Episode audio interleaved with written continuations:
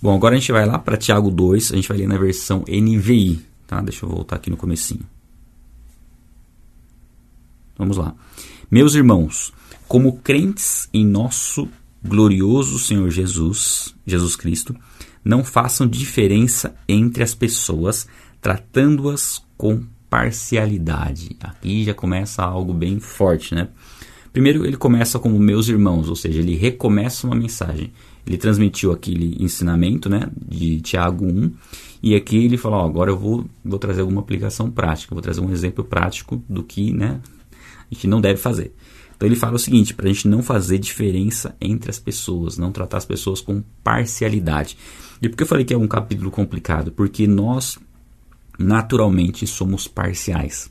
A nossa natureza pecaminosa tem a tendência de ser parcial na forma de tratar as pessoas. Quando nós é, temos algum tipo de interesse é, e, e, percebemos que aquela pessoa pode nos trazer algum tipo de benefício, a tendência nossa é tratar melhor essa pessoa, é sermos parciais no, no, na relação com essa pessoa, esperando algo em troca. É bem difícil nós lutarmos contra isso, é necessário, é extremamente necessário nós lutarmos contra isso. Mas nós temos que reconhecer, eu pelo menos tenho que reconhecer, que é, não é algo simples de ser feito. E ele vai dar um exemplo aqui para nós que é mais difícil ainda. Quando você vamos ver o exemplo, né? Você pega o exemplo e fala, meu Deus, hum, será que a gente faz isso, né? Suponham que, aí dá um exemplo bem prático. Na reunião de vocês, entre um homem com um anel de ouro, roupas finas e também entre um pobre com roupas velhas e sujas. Se vocês derem atenção especial ao homem que está vestido com roupas finas e disserem: Aqui está um lugar apropriado para o Senhor, mas disserem ao pobre: Você fique em pé ali ou sente-se no chão, junto ao estrado onde ponho os meus pés, não estarão fazendo discriminação, fazendo julgamentos com critérios errados. Então, aqui ele dá um exemplo. Deixa eu aproveitar aqui para por o modo avião aqui. Ele dá um exemplo de uma reunião onde entra um homem rico e entra uma pessoa mal vestida, uma pessoa suja. E o tratamento vai ser diferente para uma pessoa e para outra. Como nós costumamos ver isso de maneira assim, até achando até natural, né? Quando a gente tem, por exemplo, uma pessoa que é um, um morador de rua, por exemplo, e entra numa loja para comprar alguma coisa, o tratamento é diferente. Não tem como a gente falar que não é. Aí fala assim, eu, se eu fosse dono da loja, não trataria diferente. Será que o tratamento não é diferente? Porque muitas vezes, né, uma das formas de auxiliar alguém é você né, dar um dinheiro para a pessoa poder comprar um, um, lanche, alguma coisa. E ela vai entrar em algum, algum comércio para comprar. E normalmente quando ela vai entrar, a pessoa que vai receber já vai imaginar que ela não tem dinheiro para comprar, que ela está ali só para pedir e o tratamento é diferente. Será que numa igreja, por exemplo, né, uma pessoa que chega é, mal vestida, como um morador de rua, por exemplo, né, estou dando esse exemplo, que é o exemplo que ele deu aqui, uma pessoa com roupa suja, será que ela tem o mesmo tratamento? Né?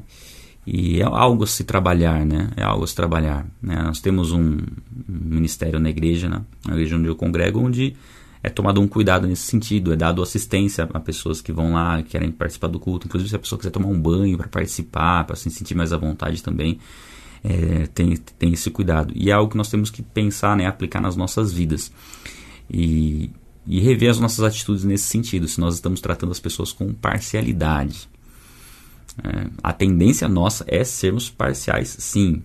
É fazemos acepção de pessoas, sim. É uma luta contra a carne para você não ter esse tipo de pensamento. Como que é o seu comportamento diante das pessoas?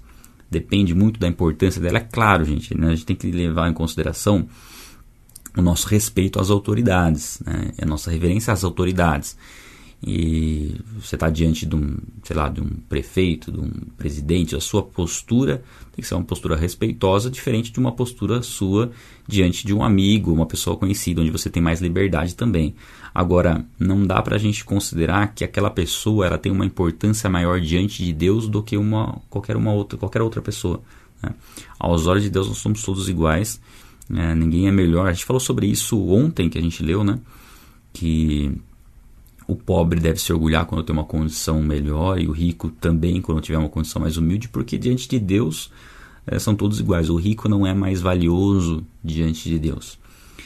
E olhar com esse olhar, né, com o olhar de, de, de Jesus para as pessoas é essencial. E a gente vê como Jesus tinha compaixão daqueles que, que sofriam, né, aqueles que tinham dificuldades. Inclusive, o que ele vai falar aqui na frente é exatamente isso. Os, os mais que mais rejeitam a fé, que mais se opõem à mensagem do Evangelho, são principalmente os ricos. Principalmente, não são todos, obviamente, mas principalmente, né? É, que geram mais, mais conflitos e mais é, perseguições em relação à, à fé que nós praticamos. Mas no dia a dia nós temos que tomar esse cuidado, né? De tratar as pessoas com devido respeito. Claro que você vai ter pessoas que você tem mais afinidade, que você vai dar uma atenção especial, ou Deus vai te direcionar a dar uma atenção especial para alguém por algum motivo específico. Mas o motivo específico não pode ser a questão financeira, não pode ser o status da pessoa, tá? É, não significa que você vai tratar todas as pessoas de maneira igual, no sentido é, daquilo que de repente Deus toca o seu coração em fazer. É, porque às vezes uma pessoa acaba desprezando o outro porque ele tem dinheiro também. Né? Acaba sendo o oposto. Não, eu não vou tratar bem um rico porque a Bíblia diz que eu não tenho que tratar bem o rico. Tá, então você vai tratar mal o rico, você está errando do mesmo jeito. Né? Então tem que, ser, tem que ter um equilíbrio. E muitas vezes Deus vai direcionar você a agir em favor de uma pessoa ou de outra, né, de uma maneira especial, mas não por conta da condição dela. Nós temos que tirar isso da, né, da parte do, do julgamento, né? analisar a pessoa pelo que ela tem. Né? Enfim, é, não é fácil, mas é necessário. Né? Ah, essa palavra confronta bastante gente. O livro de Tiago ele confronta bastante, não, tem jeito. É, ouçam, meus amados irmãos, não escolheu Deus os que são pobres aos olhos do mundo para serem ricos em fé e herdarem o reino que ele prometeu aos que o amam. A gente não vê o que Jesus fez, né? E como é aquele que tem menos condição tem muitas vezes é muito mais propício a, a receber o evangelho, né? a crer no evangelho do que aquele que tem muitos recursos, né? Mas vocês têm desprezado o pobre. Não são os ricos que oprimem vocês? Não são eles os que os afastam, os arrastam para os tribunais? Não são eles que difamam um bom nome que sobre vocês foi invocado. Então aqui a gente tem, é, isso que eu comentei agora, uma tendência maior dos ricos serem aqueles que mais perseguem o evangelho e o desprezo em relação aos pobres. E no evangelho não cabe, não cabe nenhum tipo de desprezo, nem condição financeira, nem condição racial. Né? A gente tem visto muito isso, essa questão do racismo ultimamente. É algo que no evangelho não cabe em hipótese alguma, não faz sentido algum, porque todos são a imagem e semelhança de Deus. E a pobreza do homem está na sua falta do relacionamento com Deus. Essa é a verdadeira pobreza, né? não é a questão financeira. É claro que muitas vezes, gente, muitas vezes a questão financeira acaba sendo consequência de estar afastado de Deus, realmente. Isso pode acontecer. Né? Mas não dá para nós julgarmos por esse aspecto. Né? A Bíblia diz: se você, por exemplo, der lugar à preguiça, você vai cair na pobreza. Mas não significa que todo mundo está pobre é porque é preguiçoso. A gente não pode fazer esse tipo de associação.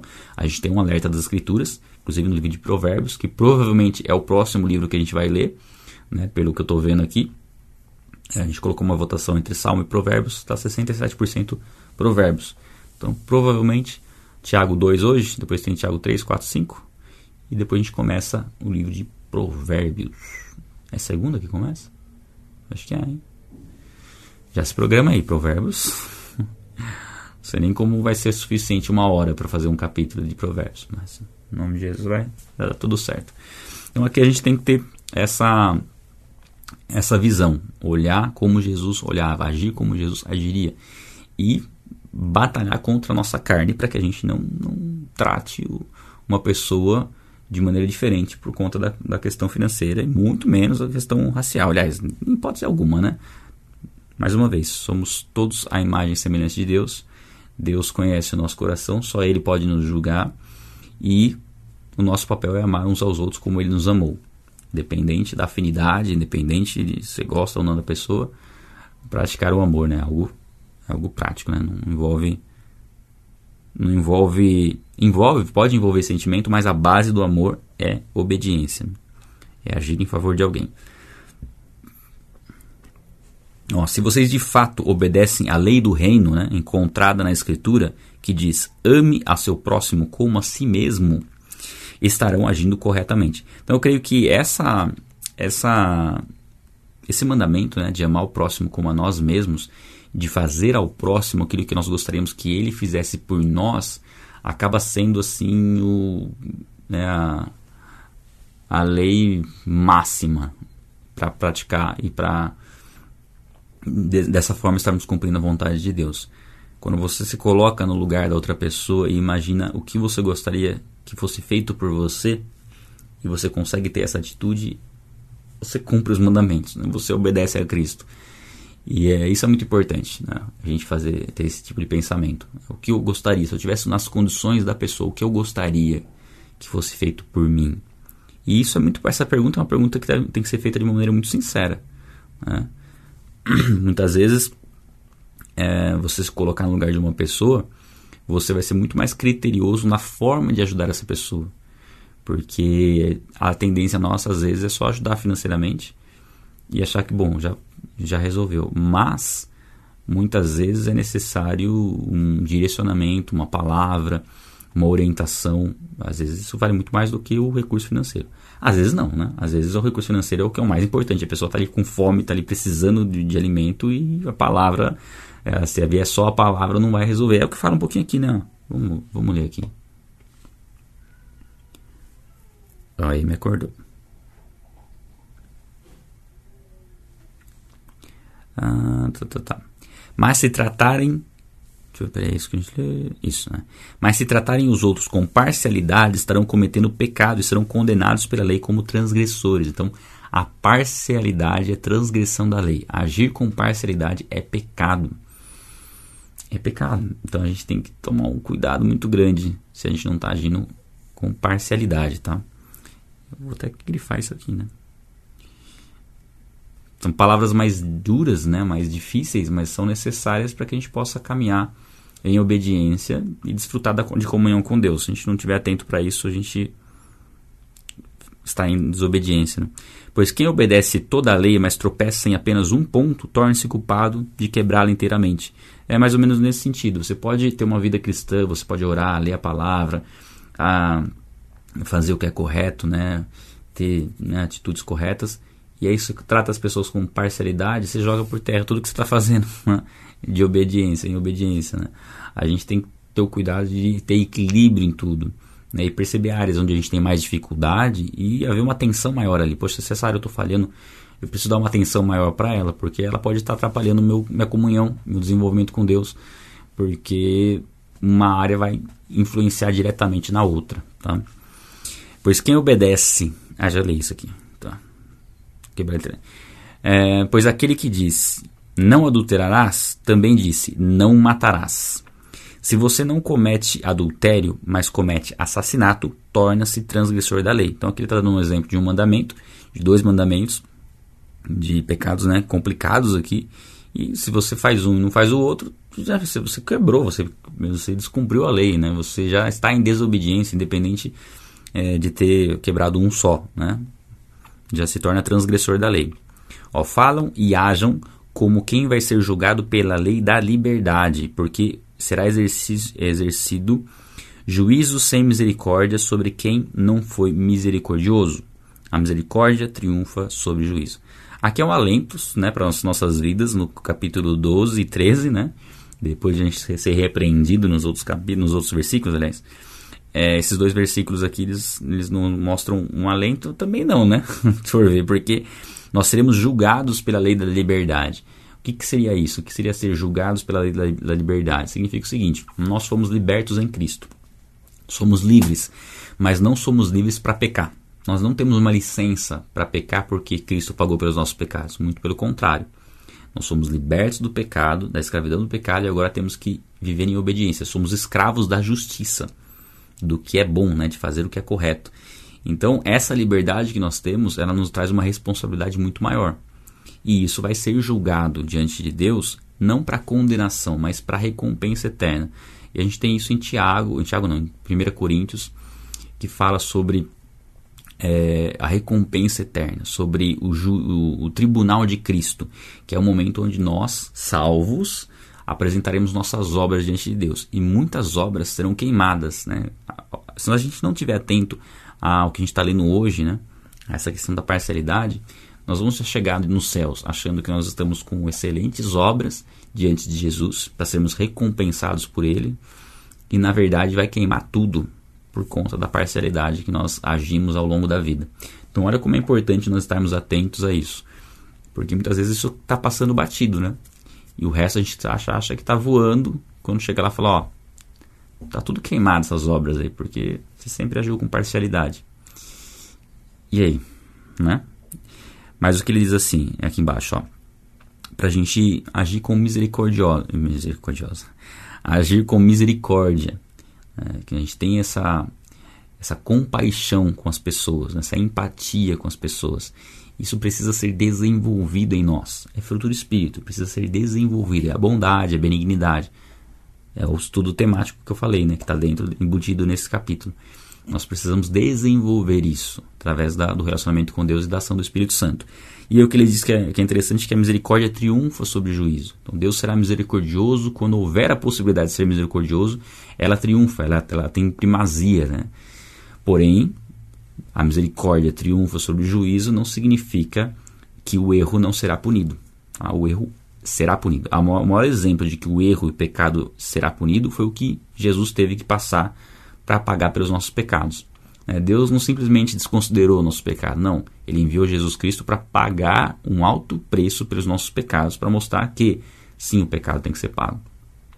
A misericórdia de Deus triunfa, sim, porque Deus é extremamente paciente, querendo que todas as pessoas cheguem ao arrependimento e não sejam condenadas. Mas nem todas se arrependerão. Mas enquanto nós tivermos a oportunidade de sermos misericordiosos, nós temos que ser sempre quando nós tivermos essa oportunidade, tá? E a Bíblia nos chama para perdoar 70 vezes 7, né? No mesmo dia. Então, assim, não há limite numérico para o perdão. Devemos perdoar e crer né, que Deus vai agir no coração da pessoa para que ela seja transformada. E aí a gente entra na fé e obras, que é um assunto também mais difícil que a gente vai trabalhar aqui e necessário que a gente entenda, porque, como eu falei, é, eu vou até frisar mais uma vez, antes da gente ler. Nós temos o estudo bíblico, que é o que nós estamos fazendo. É, você lê a, a Bíblia na sequência. Ao meu ver, é o principal. Se não tiver esse, o outro não funciona também. É o principal porque ele é um estudo que você faz sozinho. É um estudo que você lê a Bíblia, com a Bíblia que você tem na sua casa, ou aplicativo, né? com, a, com a Bíblia no aplicativo.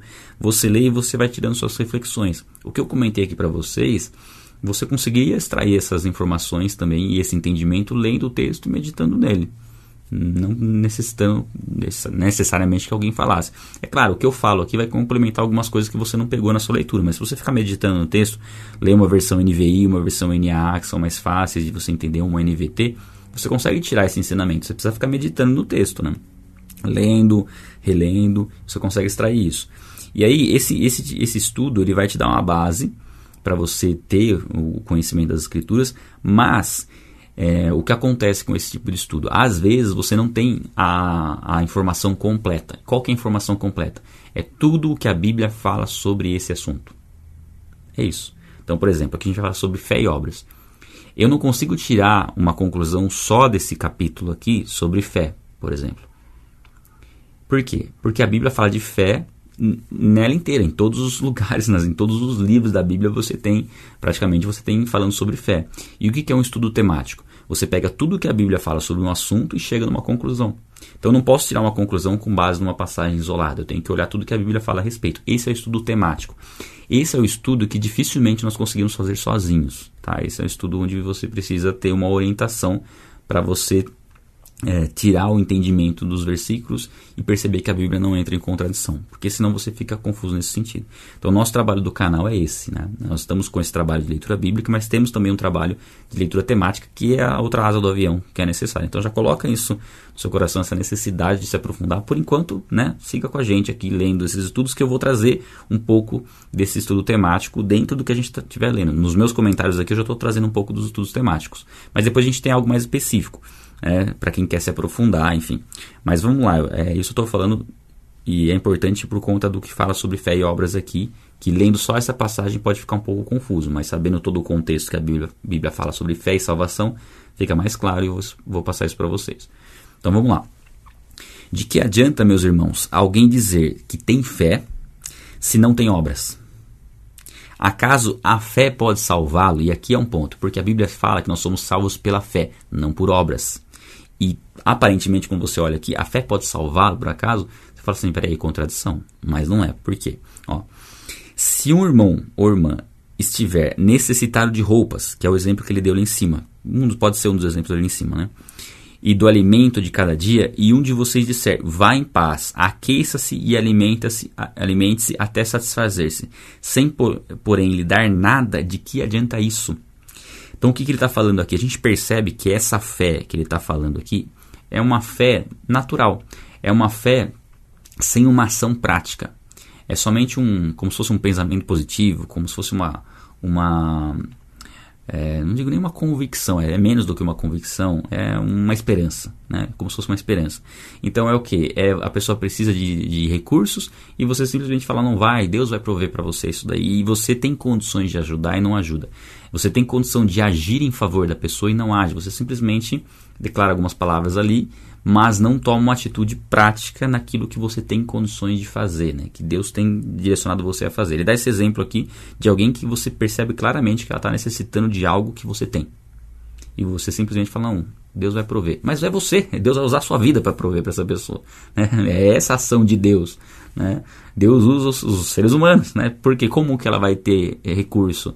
Né? Se você, você fala, não vá, aqueça-se e tal, e ela está precisando de roupa e tudo mais como que ela vai fazer isso? Alguém vai ajudar ela. Mas se é você que está observando que ela precisa disso e você tem condições, a sua fé é demonstrada pela ação de ajudar. Então, nesse caso, a fé que fica na teoria, que fica na esperança, que é uma fé natural, não é a fé bíblica. Essa fé não salva, não é a fé salvadora. A fé bíblica, que é a fé salvadora, é uma fé que se, se mostra através de ação. Ela é o agir. Ela não é só o pensar. Ela é o agir. Então já está já tá uma coisa tá meio que ligada com a outra. Você não consegue separar a fé da ação. Ó, vamos lá.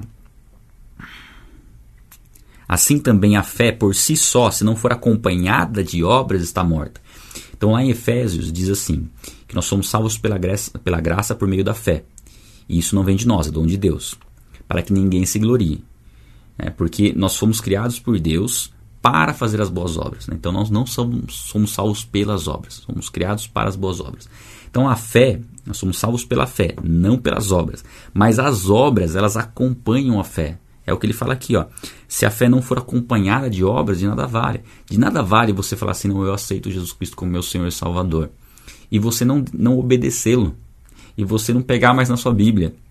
Por quê? Porque isso demonstra que a fé não foi uma fé verdadeira, não foi uma fé salvadora, foi uma fé natural. Se achou interessante, fez sentido, e aí você crê. Mas assim, crer que Jesus existe, crer que Deus existe, é algo que até os demônios creem. É o que a gente vai ler aqui, né? Vamos ler na sequência, porque fica mais fácil, não. Mas alguém dirá: Você tem fé? Eu tenho obras. Mostre-me a sua fé sem obras, e eu lhe mostrarei a minha fé pelas obras. Você crê que existe um só Deus? Muito bem, até os demônios creem e tremem. Vou voltar aqui, né? Porque isso aqui tem bastante coisa pra gente comentar aqui. Primeiro, que a gente leu: se a fé não for acompanhada por obras, é morta, porque a fé exige uma ação. Ficar só no pensamento positivo não é fé, tá? É pensamento positivo. Alguém diz: Você tem fé, eu tenho obras. Ou seja, você diz crer, mas não faz nada. O que eu faço demonstra a minha fé. Eu não sou salvo pelo que eu faço, mas o que eu faço demonstra que eu sou salvo por conta da fé. Então, aquele que está em Cristo, ele demonstra estar em Cristo pelas obras. ele não é salvo pelas obras, ele não precisa ficar fazendo obras para ser salvo, ele já foi. E ele faz as obras porque foi salvo, porque é uma consequência natural da fé. Quando a gente fala em fé bíblica, é a fé de ação, de agir. Então, qual que seria o tema fundamental para a gente trabalhar aqui? Fé bíblica. O que é a fé bíblica? Em breve a gente vai ter um vídeo no canal sobre fé bíblica. É só vocês aguardarem, o roteiro está pronto já. Só gravar. Gravar, editar, enfim. Mas em breve vai sair. Em nome de Jesus. E aí ele diz assim: Você crê, né, que existe um só Deus, até os demônios creem. Os demônios criam. Quando Jesus se aproximava de um homem endemoniado, ele falava assim: é, que está fazendo aqui, filho de Deus? Veio me julgar antes da hora. Sabiam que Jesus era o filho de Deus, sabiam que Jesus era o Deus Filho, que ele é Deus eterno. Eles sabiam, eles criam, mas é uma fé salvadora deles? Não, mesmo porque eles já estavam, já estão condenados, né? Insensato, quer certificar-se, e aí talvez, né, aqui Tiago está falando como uma pessoa, é interessante. É, Tiago escreve de uma forma como se estivesse discutindo com alguém e alguém contrariando. Fala, não, peraí, tal, e já, ele já coloca os argumentos. É muito interessante esse tipo de, de texto, né? Dessa forma. Insensato quer certificar-se de que a fé sem obras é inútil? Né, você quer que eu confirme para você que crer sem fazer nada, na verdade, não é crer? Não foi Abraão, nosso pai, justificado por obras quando ofereceu seu filho Isaque sobre o altar? Aqui no 21, se você ler só esse versículo 21, você fala assim: meu Deus, está contradizendo as Escrituras, porque tem um outro texto na Bíblia que fala que Abraão foi justificado pela fé, ele é o pai da fé, não por obras. Ninguém é justificado por obras, mas aqui fala, ele foi justificado por obras. É que o 22 já traz a explicação. Ó, você, quer, você pode ver que tanto a fé como as obras estavam atuando juntas. A fé foi aperfeiçoada pelas obras. Eu vou grifar isso aqui.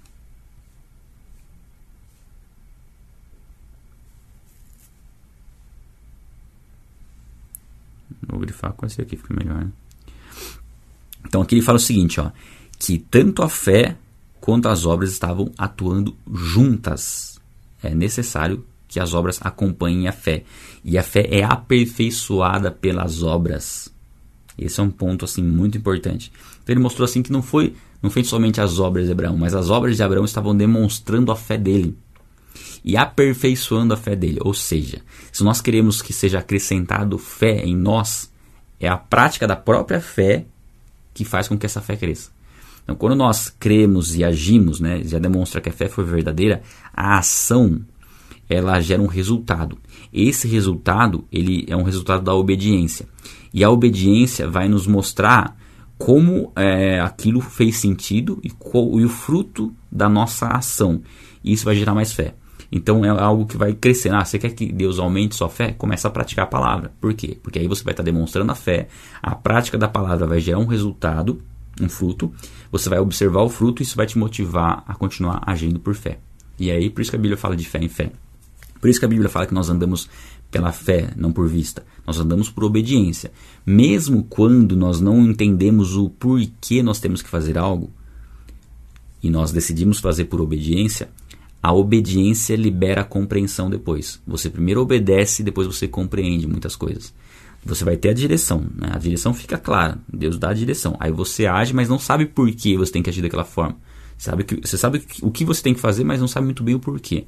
Então você faz por obediência e o porquê você descobre depois. Então isso acrescenta a fé e isso aumenta a nossa fé. Então a fé é aperfeiçoada pelas obras. Cumpriu-se assim a escritura que diz: Abraão creu em Deus e isso foi lhe creditado como justiça. E ele foi chamado amigo de Deus. É interessante ver que Abraão foi. É, a ação de Abraão, que é uma ação de fé, isso foi acreditado como justiça, ou seja, Deus ele considerou essa ação de Abraão como uma fé e Deus é, é, é interessante a gente ver isso. Isso está tá um pouco mais bem explicado ali, se não me engano, em Romanos, se não me engano. Depois a gente vai passar por lá, um, um dia a gente vai passar por lá. Mas mostra assim que a nossa ação de fé, ela gera por parte de Deus uma recompensa que o próprio Deus não considera como um favor, ele considera como um pagamento. Como ser, né? É um exemplo, e naquela passagem que eu estou citando aqui, não lembro exatamente onde é, mas diz o seguinte: que o, que o salário do, tra do trabalhador não é um favor. Ele, ele trabalhou ele por aquelas horas e ele vai receber aquilo que ele trabalhou por aquelas horas. O, o patrão não está fazendo um favor ao trabalhador por pagar um salário. E, e, e, é colocado ali, Paulo coloca aquilo ali como uma explicação para ser creditado como justiça em Abraão. Ou seja, a fé de Abraão, o agir de Deus em favor de Abraão, não foi como um favor de Deus em favor de Abraão. Deus se considerou como se é, fosse um salário a, ser pago por Abraão por conta da fé praticada. Então a fé de Abraão gerou em Deus, né, é, um princípio, né, gerou em Deus uma ação em favor de Abraão que não foi nem considerada por Deus como favor, mas como algo que Abraão precisava receber porque ele agiu por fé. É muito interessante a gente observar a fé, o poder da fé nesse sentido. Quando nós agimos por fé, Deus age em nosso favor, mas não como um favor, como algo necessário de ser feito por parte dele, porque ele prometeu que agiria dessa forma. É muito interessante, não sei se deu para você pegar aí a, a ideia. Aliás, lembre-se de dar like, tá? Isso ajudando na divulgação do, do conteúdo. A gente não chegou em duas mil pessoas ainda, né? Então estamos precisando de like e compartilhamentos. Ontem a gente chegou em quase, em 1925. Hoje não sei, pelo que eu estou vendo aqui, está dando 1847, acho que é isso. Mas dá para chegar, hein? Só compartilhar e mandar o like. O pessoal já está acordando. Então vamos lá. Ah, foi chamado amigo de Deus. Olha só, a obediência. É, nós não, nos tornamos amigos de Deus logo na conversão. Na conversão a gente se torna filho. E é o relacionamento com Jesus que gera amizade. Então aqui fala que a prática da fé tem como, com a consequência a amizade, é, sermos considerados como amigos de Deus, assim como Abraão foi. E aí, né, ser amigo do Criador do universo. Veja que uma pessoa é justificada por obras, não apenas pela fé. Então essa aqui tá é, esse versículo aqui isolado também ele, é, ele, ele pode ser mal interpretado, mas compreendendo o contexto a gente sabe que essa justificação pelas obras é porque as obras já são fruto da fé, já são é, já existem porque a fé foi está sendo aplicada ali, né, colocada em prática. Caso semelhante é o de Raabe, a prostituta. Não foi ela justificada pelas obras quando acolheu os espias e fez sair por outro caminho? Então aqui Raabe acolheu os espias, protegeu eles. Por quê? Por fé. Por crer em Deus, ela agiu. A fé de Raabe em Deus fez ela proteger os homens de Deus, sabendo que aquilo agradava a Deus.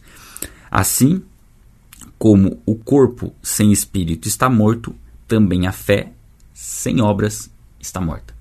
Então essa carta de Tiago, essa passagem específica, ela vem fechar o assunto da salvação pela fé. Ela vem completar isso para nós, para a gente entender que não é somente você confessar Jesus Cristo com a sua boca, sem crer no coração, porque o crer no coração que a Bíblia diz é aquilo ser uma verdade dentro de você que, que, que já te move a ter uma ação de acordo com a fé que você teve. Então a salvação é pela fé, não por obras, mas as obras evidenciam a salvação. Se não houverem obras, é de se questionar se houve fé. Uma pessoa aceitou a Cristo, mas continua vivendo no mundo, se questiona se essa pessoa de fato creu. Ela pode ter sido convencida de algo, mas não é a fé bíblica. Se fosse a fé bíblica, ela não estaria vivendo no mundo. É aí que a gente entra naquela questão. Ah, eu preciso fazer obras para ser salvo? Não. Mas, mas, as obras vão evidenciar se você de fato creu mesmo em Cristo ou não.